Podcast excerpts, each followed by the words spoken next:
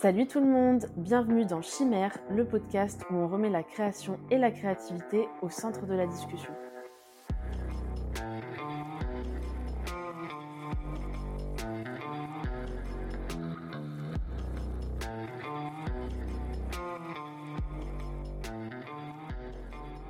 Salut tout le monde, je vous souhaite la bienvenue dans ce nouvel épisode de la série Étincelle. Alors dans cet épisode, je prends directement la suite du sujet que j'ai abordé dans l'épisode précédent, donc à savoir l'épisode 6 d'étincelle sur les grandes idées reçues sur la créativité. Dans cet épisode-là, j'étais revenue sur les trois grandes croyances sur la créativité et j'en étais arrivée à la conclusion qu'il était finalement possible de développer sa créativité à n'importe quel âge, en gros que c'était jamais trop tard. Du coup, à la suite de cet épisode, je me suis dit que j'allais me concentrer sur les astuces pour entretenir sa créativité, histoire de ne pas vous laisser là comme ça en vous disant juste pas d'inquiétude c'est possible, mais en vous donnant quand même des clés un peu concrètes pour travailler là-dessus de votre côté.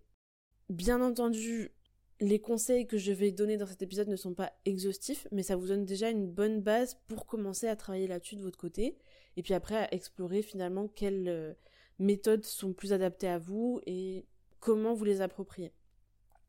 Alors puisqu'il n'est jamais trop tard, prenez de quoi noter et je vais commencer avec la première façon de développer sa créativité. Alors en tout premier, pour moi, un grand moyen de développer sa créativité, c'est de s'exposer et de s'imprégner de ce que créent les autres. Alors ça peut paraître contre-intuitif de dire qu'il faut chercher l'inspiration pour être plus créatif, parce que bon, derrière la créativité, il y a quand même toujours cette idée d'originalité, de, de, quelque chose de très personnel qu'on a créé nous-mêmes et euh, que personne d'autre n'a créé à notre place. Mais je trouve que c'est quand même important de comprendre qu'on sort jamais rien de son chapeau comme ça.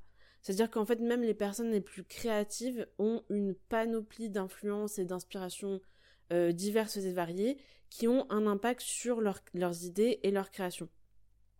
Je me rappelle une fois, j'avais une discussion avec quelqu'un sur les, courants artistiques et sur le fait que pour beaucoup de courants, en fait, on a observé la naissance quasiment simultanée à plusieurs endroits du globe, sans forcément que les artistes se soient connus ou aient échangé spécialement ensemble. Et du coup, on m'avait expliqué que la raison de, de ce phénomène, c'est que beaucoup de courants sont nés dans la continuité de ce qui existait déjà à l'époque. Par exemple, si on s'intéresse à la naissance de l'art abstrait, on se rend compte qu'elle s'inscrit dans la continuité de plusieurs mouvements qui se sont caractérisés par un abandon progressif du réalisme des objets ou des sujets qui étaient peints, et du coup, l'art abstrait s'inscrit complètement dans la continuité de ces mouvements-là. On a parfois du mal à le dire, parce qu'on aime bien la notion de, génie, de prodige, qui crée tout tout seul et qui ne sort ses idées que de son pur, euh, sa pure créativité. Mais si on veut avoir un discours euh, honnête, on doit laisser sa part à l'inspiration et aux influences extérieures. Du coup, j'insiste là-dessus. Il faut s'exposer, il faut s'imprégner de l'existant, trouver les styles qui vous plaisent ou qui vous plaisent pas d'ailleurs. Et ensuite, vous verrez, vous allez avoir la tête qui fourmille d'idées, pour le coup tout à fait personnelles, mais qui effectivement découlent de vos inspirations, de ce que vous aimez, de ce que vous n'aimez pas dans ce qui existe déjà, et des univers auxquels vous vous identifiez. La deuxième façon de développer sa créativité, c'est d'écrire ses idées. Alors, je ne sais pas si vous vous souvenez, mais dans le premier épisode de Chimère, j'avais reçu Dounia pour parler de l'importance de se raconter, d'écrire sur son vécu, sur ses pensées, etc. Et dans cet épisode, on s'était concentré sur l'idée de parler de soi, de parler de sa vie, de son parcours, de son vécu. Mais je veux aussi souligner que c'est important de noter ses idées, même celles qui vous paraissent complètement tirées par les cheveux. C'est bien d'avoir un endroit pour les noter, donc sur un carnet, euh, euh, des notes sur votre téléphone, sur votre ordinateur euh, ou que sais-je. Et pourquoi le passage à l'écrit est important? C'est parce que ça imprime les idées. Ça fait en sorte que ces idées ne soient pas juste de passage, euh, que voilà, vous y pensez cinq minutes, voire beaucoup moins, et que vous les oubliez instantanément. Ça les rend réelles et ça permet aussi de ne pas les oublier et de pouvoir revenir dessus à tête reposée. Et puis en passant à l'écrit, c'est plus facile de suivre le fil de sa pensée. Parce qu'une pensée qui vous traverse l'esprit, bon bah, vous risquez d'oublier ou de pas forcément très bien vous en souvenir. Alors qu'une fois qu'elle est écrite, c'est plus facile de revenir dessus à tête reposée, de la retravailler, de la voir sous un autre, euh, sous un autre angle et de continuer à la développer. Bref, je répète ce qu'on disait dans l'épisode avec Dounia. prenez-vous un carnet et notez vos idées dessus. Ce qui me permet d'ailleurs d'enchaîner avec le point suivant, qui est être indulgent avec soi-même et plus spécifiquement avec ses idées. Alors il faut être honnête, vous n'allez pas toujours avoir les meilleures idées, ça c'est une certitude. Euh, pour une idée géniale, vous aurez probablement plusieurs idées pas très très bonnes et c'est pas grave du tout, ça fait partie du jeu. Et même les personnes que vous admirez, je mets ma main à couper que la plupart de leurs idées ne sont pas si bonnes que ça. C'est juste que celles que vous voyez sont bien sûr les meilleures qui ont passé la sélection. Par contre, ce qu'il faut éviter, c'est de rapidement commencer à classer, à hiérarchiser ses idées. Déjà parce que une idée bof aujourd'hui, ça peut être une idée géniale demain. D'où encore une fois l'importance de les garder quelque part au cas où, donc de les noter et les mettre de côté. Puis aussi parce que c'est pas en détruisant directement toute nouvelle idée un peu farfelue qu'on développe sa créativité. Au contraire, il faut conserver un certain chaos entre guillemets pour laisser s'exprimer des idées qui sont un peu farfelues mais aussi un peu novatrices du coup et qu'on pourra plus tard hiérarchiser avec un peu de recul. Encore une fois, toutes vos idées ne vont pas être génialissimes et toutes vos créations non plus d'ailleurs. Hein. donc euh, faut avoir ça en tête dès maintenant pour ne pas être trop dur avec soi plus tard mais certaines idées ne sont peut-être pas incroyables aujourd'hui, mais elles ont un potentiel certain pour devenir de super projets si on leur laisse la possibilité d'être aboutis un jour. Donc c'est pour ça que, ok, peut-être qu'on va pas toujours avoir les meilleures idées, mais il faut attendre un petit peu avant de juger si euh, telle idée est bonne ou pas. D'où, encore une fois, euh, l'importance, c'est pour ça que j'avais un petit peu lié ces deux points, de garder ces idées quelque part, pouvoir revenir dessus à tête reposée, avec un peu plus de recul, et être capable de mieux trier les idées qu'on a eues entre celles qui ont du potentiel et celles qui n'en ont pas. Le quatrième point, c'est sortir de sa zone de confort. Alors la fameuse zone de confort dont tout le monde parle, eh bien ça y est, moi aussi j'en parle. Mais oui en fait, parce que pour faire preuve de créativité, il faut sortir des clous à un moment donné. Des sentiers battus, des cadres qu'on nous donne, etc. Ça veut bien dire qu'à un moment donné, il faut embrasser l'imprévu et l'inattendu. Alors peu importe quelles sont vos activités de prédilection, on a tous et toutes un périmètre d'action dans lequel on est à l'aise, dans lequel on sait ce qu'on fait, où on va, et d'ailleurs je précise quand même que c'est vraiment génial d'avoir ce périmètre-là où on est à l'aise, parce que attention, je ne dis pas du tout que la zone de confort c'est nul et qu'il faut absolument en sortir pour vivre des choses incroyables. C'est super d'avoir une zone de repli où on est à l'aise et on peut se reposer, où on arrive à être détendu, etc., etc. Mais c'est vrai que pour développer sa créativité, il y a un moment donné où il va falloir sortir de ce périmètre, ne serait-ce qu'un tout petit peu. Et contrairement à ce qu'on peut parfois entendre ou lire, sortir de sa zone de confort, c'est pas forcément tout plaquer et changer de vie de A à Z, parce que la zone de confort, c'est avant tout ce qui est familier, ce qui est de l'ordre de l'habitude, et opérer ne serait-ce qu'un mini changement de sa routine, c'est déjà un petit pas qui peut avoir de grands effets. Sortir de sa zone de confort, ça peut aussi être changer d'environnement, aller se balader dans des endroits qu'on connaît très peu. Euh, on a tous et toutes des, endroits qui sont très proches de nous, mais qu'on n'a jamais pris le temps de visiter ou d'aller voir. Donc voilà, ça peut peut-être être l'occasion d'intégrer un petit élément nouveau dans sa routine quotidienne et sortir un petit peu de son périmètre habituel. Ça peut aussi être porter un regard nouveau sur quelque chose qu'on connaît. Je ne sais pas si vous avez déjà visité par exemple votre ville comme si vous étiez touriste, mais si c'est pas fait, bah ça peut être une belle expérience également parce que voilà, il suffit d'un tout petit peu d'inconnu et de porter un regard différent sur les choses qui nous entourent et sur ce qu'on croit connaître. Le cinquième point, c'est pratiquer des activités méditatives. Alors, tout simplement, pour laisser s'exprimer sa créativité, il faut que l'esprit puisse un peu vagabonder comme bon lui semble. Du coup, on conseille souvent des activités qui favorisent de se perdre dans ses pensées, par exemple marcher, faire du coloriage, faire le ménage, faire de la broderie aussi par exemple dans mon cas. Bon, je vous conseille pas de courir parce que c'est clairement contre mes valeurs, je ne peux pas vous conseiller d'aller courir, mais j'imagine que si c'est votre truc, ça doit marcher aussi comme une activité méditative. Voilà, je ne juge pas, juste je ne peux je ne peux pas conseiller ça. C'est plus fort que moi. Bref, choisir une activité qui vous convient et garder un peu de place dans l'emploi du temps pour la pratique au quotidien, c'est déjà une bonne base et ça porte ses fruits. Vous n'imaginez pas le nombre d'idées que j'ai eues et le nombre de solutions que j'ai trouvées à des problèmes au cours d'une balade dans mon quartier, mais c'est arrivé vraiment beaucoup de fois. Donc je conseille vraiment les activités de ce type-là pour s'aérer un petit peu l'esprit, le laisser vagabonder tout seul et stimuler son imagination. Le sixième point pour développer sa créativité, c'est se mettre dans les bonnes conditions. Alors c'est difficile de faire preuve de créativité quand on n'arrête pas de penser au, repas qu'on va préparer ce soir, euh, au ménage qu'on doit faire, au rapport qu'on doit rendre dans deux jours à sa hiérarchie, ou euh, au colis qu'on doit aller récupérer à la poste avant mercredi. Pour exploiter au mieux son potentiel créatif, on conseille souvent de s'extirper autant que possible des sources de stress et d'anxiété, parce que sinon on risque de rester fixé sur les tâches qui nous tracasse au détriment de ce qu'on est en train de créer, d'imaginer, etc. Maintenant que c'est dit, j'ai bien conscience qu'on n'est pas tous et toutes égales et égaux sur cette question. Ces pensées parasites et ces facteurs de stress sont beaucoup plus présents et pesants chez certaines parties de la population que d'autres. Et il faut le garder en tête avant de dire à tout le monde qu'il n'y a rien de plus simple que lever le pied pour être créatif. J'avoue que c'est un peu le genre de, de conseils qui me hérissent le poil quand je lis ça, parce que je dis, bon, euh, certes, on est tous d'accord que, euh, que c'est l'idéal de se mettre dans ces conditions-là, mais c'est pas aussi facile pour tout le monde.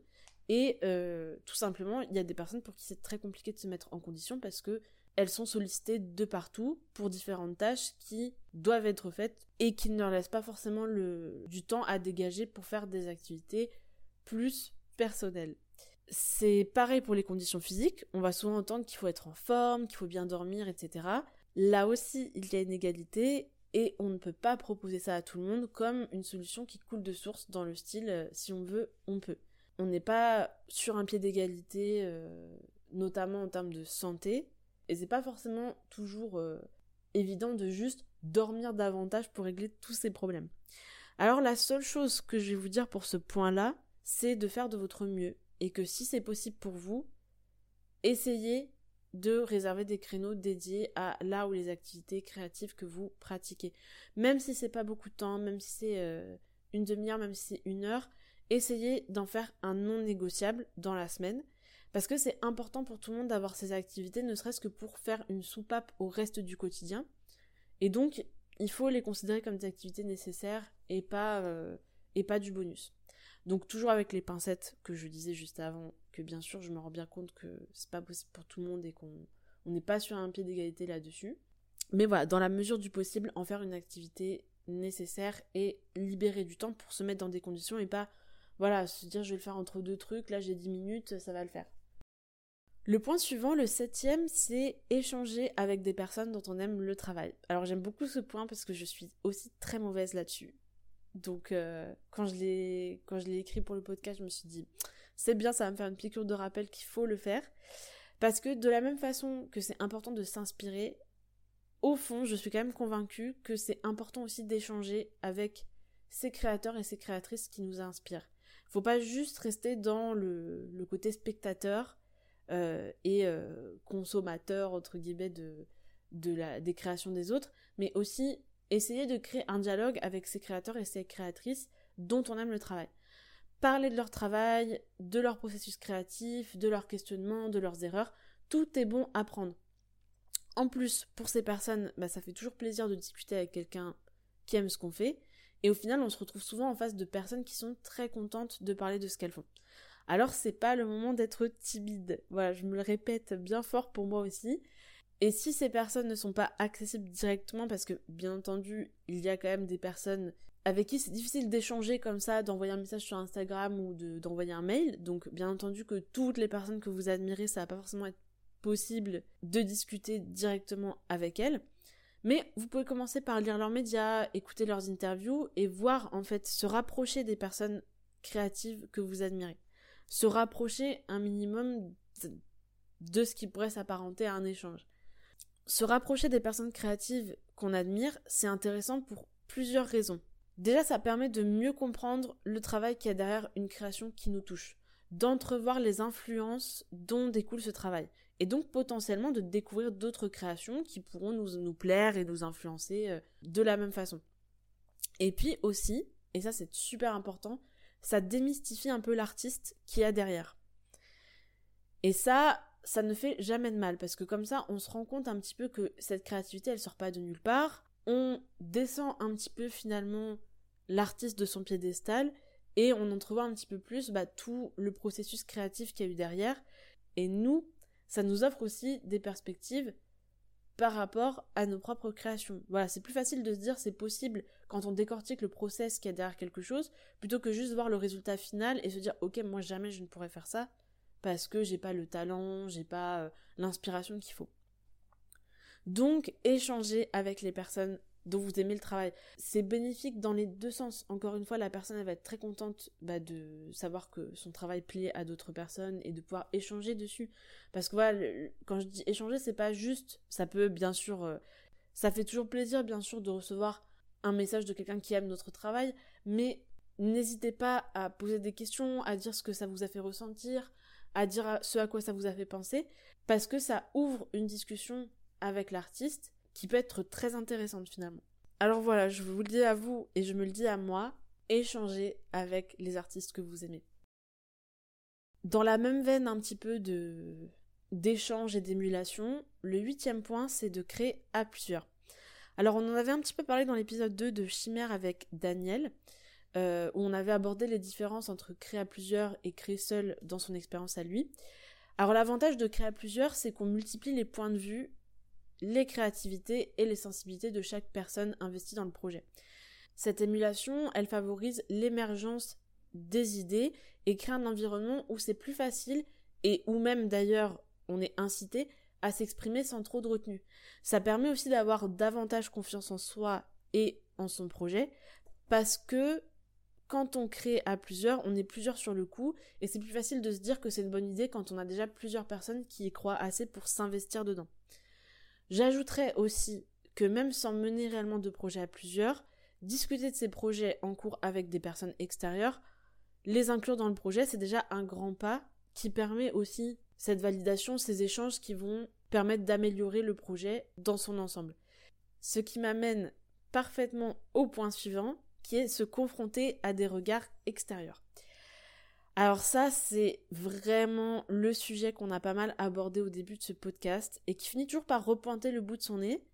Et ça se comprend parce que c'est un sujet qui prend la tête quand même à beaucoup de monde, moi y compris, je ne suis pas euh, surhumaine. Comme on en a discuté dans les épisodes 2, 3 et 4 de Chimère, se confronter au regard des autres et donc à leurs critiques bien entendu, c'est un passage obligé si on veut progresser dans n'importe quelle discipline. Alors bien sûr, il faut le faire à son rythme et lorsque le moment est opportun pour soi. L'idée c'est pas de se faire du mal pour rien, mais c'est en tous les cas un passage obligé pour s'améliorer. En plus de tout ça, se confronter au retour d'autres personnes, ça permet d'entretenir sa créativité parce que lorsqu'on montre ses travaux à autrui, on entame une véritable interaction. Et de cette interaction va découler beaucoup de choses qui vont probablement inspirer vos travaux futurs. Parce que oui, en fait, le regard des autres, c'est pas forcément juste de la critique euh, constructive ou non d'ailleurs, c'est aussi des questions, des échanges sur les ressentis, etc. Et du coup, avoir le retour de ces personnes qui vont pouvoir vous dire bah ce à quoi ça leur a fait penser, ce à quoi ça leur a fait réfléchir, etc. Ça va vous apporter de nouveaux regards qui pourront être intéressants pour votre processus créatif et vos œuvres à venir. Donc, je le dis et je le répète, il est important de se confronter à des regards extérieurs et ça joue énormément sur votre créativité. Si c'est un sujet que vous souhaitez continuer à creuser, j'ai également deux épisodes d'étincelles que j'avais un petit peu dédiés à la question. L'épisode 3 d'étincelles, comment demander des retours, pour justement que cette confrontation au regard extérieur soit productive et soit pas juste quelque chose de subi de votre part. Et l'épisode 2 d'étincelle, où j'ai numéré 5 raisons de parler de ce que vous faites aux autres. Maintenant que c'est dit, je vais passer au point suivant, le point numéro 10 qui est jouer. Alors ça, j'adore ce point-là aussi parce que le jeu ça fait typiquement partie des activités qu'on fait de moins en moins en grandissant. Et pourtant, jouer impacte la créativité à plein de niveaux. Déjà, pour commencer, quand on est en train de jouer, on se met dans des conditions qu'on retrouve pas forcément beaucoup dans le quotidien, en tout cas de moins en moins à mesure qu'on grandit malheureusement. Parce que, bon, normalement si tout se passe bien, on s'amuse, on est détendu, on rigole, on lâche prise, et ça nous met dans des conditions où on va agir de façon plus spontanée et moins se restreindre dans ses choix et dans ses actions. Jouer, c'est aussi se mettre dans un cadre où c'est pas grave de se tromper, parce qu'après tout, en fait, c'est qu'un jeu. Donc là aussi, ça veut dire qu'on se sent plus libre à exprimer ses idées, à tester des choses qu'on se permettrait pas forcément dans un autre contexte, et du coup, à développer sa créativité. En jouant, on fait aussi appel à ses émotions, à son imagination et à son empathie. On crée du lien avec les autres joueurs en faisant émerger des idées communes, et on stimule sa créativité et sa prise de risque. J'en avais parlé dans l'épisode précédent d'Étincelle, plus on grandit et plus on est sujet à des règles et des codes que l'on doit respecter, voilà, sous peine d'être puni, euh, on va dire concrètement ou symboliquement. Dans ce contexte de jeu, on peut s'affranchir un petit peu de tout ça et s'exprimer plus librement. Et de fait, être plus créatif ou créative. Bref, je pense que j'ai pas besoin d'en dire plus. Vous avez compris l'idée. Jouez quand vous en avez l'occasion. Peu importe l'âge que vous avez. Et un petit peu dans la continuité de ce point-là, mais pas que, euh, je passe au point suivant, le point 11, qui est utiliser ses mains. Alors, faire des activités manuelles, moi je suis vraiment persuadée que ça stimule énormément la créativité, mais pas que. Parce que ça nous force à être actif, active, à être dans le concret, et ça nous amène à imaginer un projet, le mettre en œuvre concrètement, faire des essais, réessayer si ça n'a pas marché, retenter encore et encore jusqu'à ce qu'on ait un résultat satisfaisant.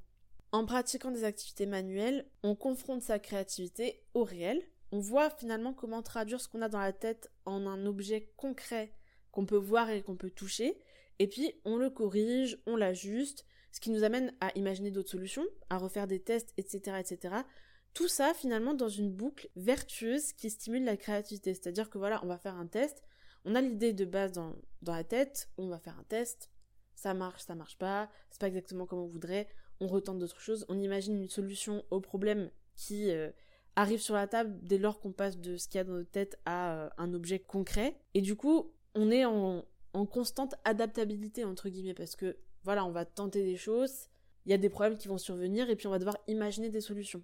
Donc vous voyez comme tout ça va stimuler énormément la créativité. Donc je ne peux que vous encourager à faire des activités manuelles. Et j'arrive au dernier point, la dernière façon de développer sa créativité. Et cette dernière astuce, c'est tout simplement créer. Alors oui, oui, encore une fois, j'enfonce des portes ouvertes, euh, mais on ne rappelle jamais assez que le premier pas, et d'ailleurs le plus dur, c'est de s'y mettre. Même pour les personnes qui ont l'habitude de créer, qui, qui s'investissent de base beaucoup dans ces activités-là, le chemin de l'atelier est souvent très difficile.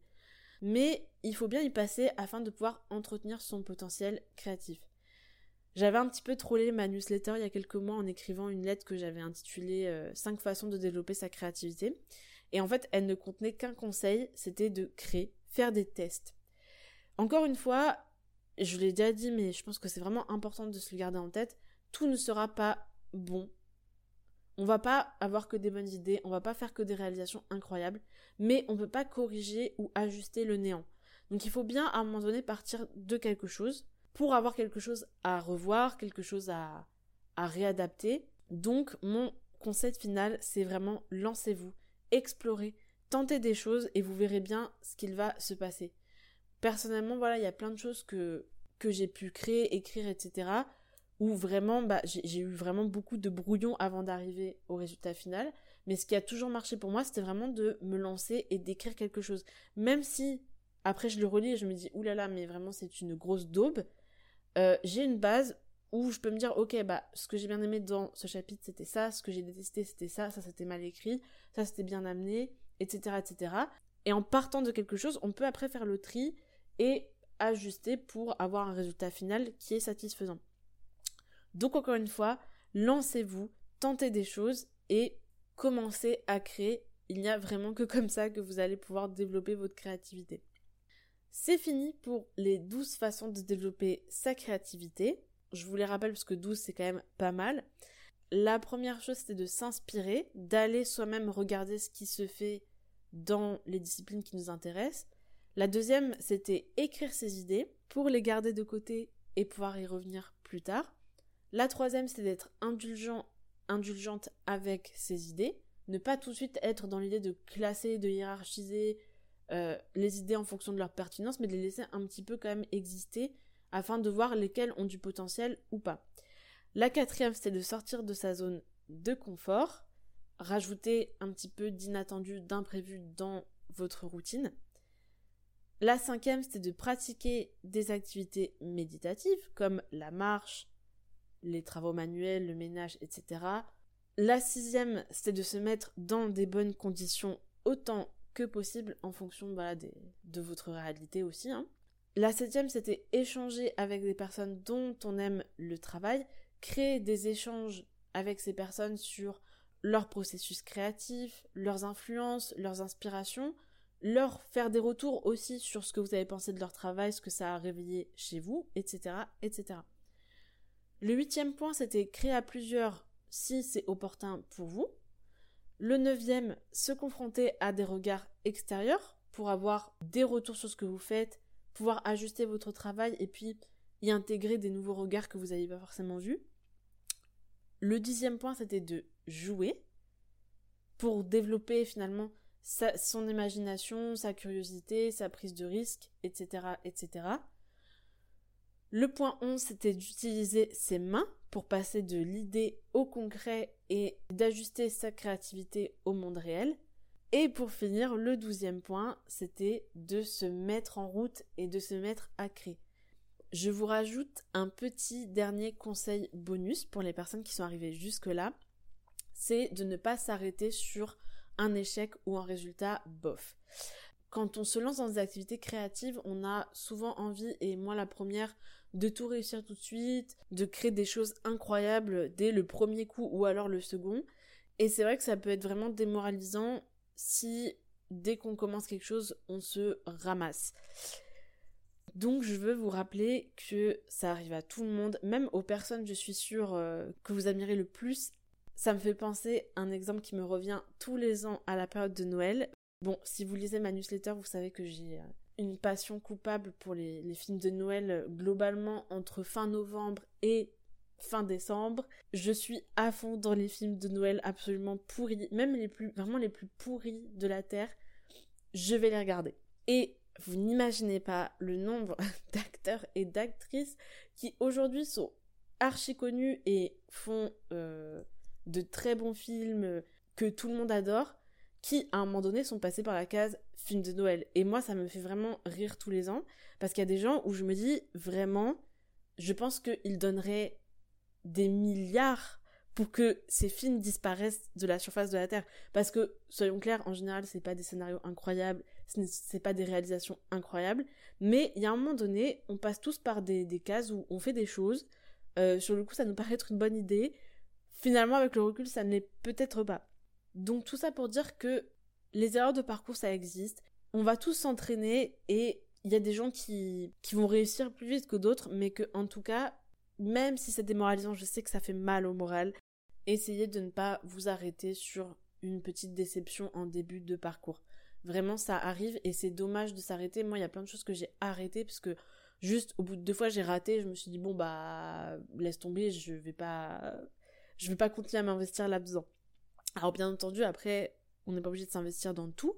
Moi, il y a des choses sur lesquelles vraiment je, j'ai vu que j'arrivais pas facilement et je me suis dit je n'ai vraiment pas envie de mettre mon temps dans cette activité donc c'est pas grave, je ne vais juste pas le faire. Mais si c'est une activité qui vous tient à cœur, il faut s'accrocher un petit peu au début, voire au milieu, avant d'arriver à quelque chose de satisfaisant, mais je vous promets que ça en vaut la peine. Donc voilà, je vais clôturer cet épisode euh, avec mes petites astuces pour développer sa créativité. J'espère que certaines vous ont un petit peu parlé et que vous allez essayer de les appliquer. N'hésitez pas, ça me ferait trop plaisir que vous me fassiez un retour pour me dire quelles astuces vous avez mis en place et ce que ça vous a apporté. Je vous remercie d'avoir écouté cet épisode jusqu'à la fin.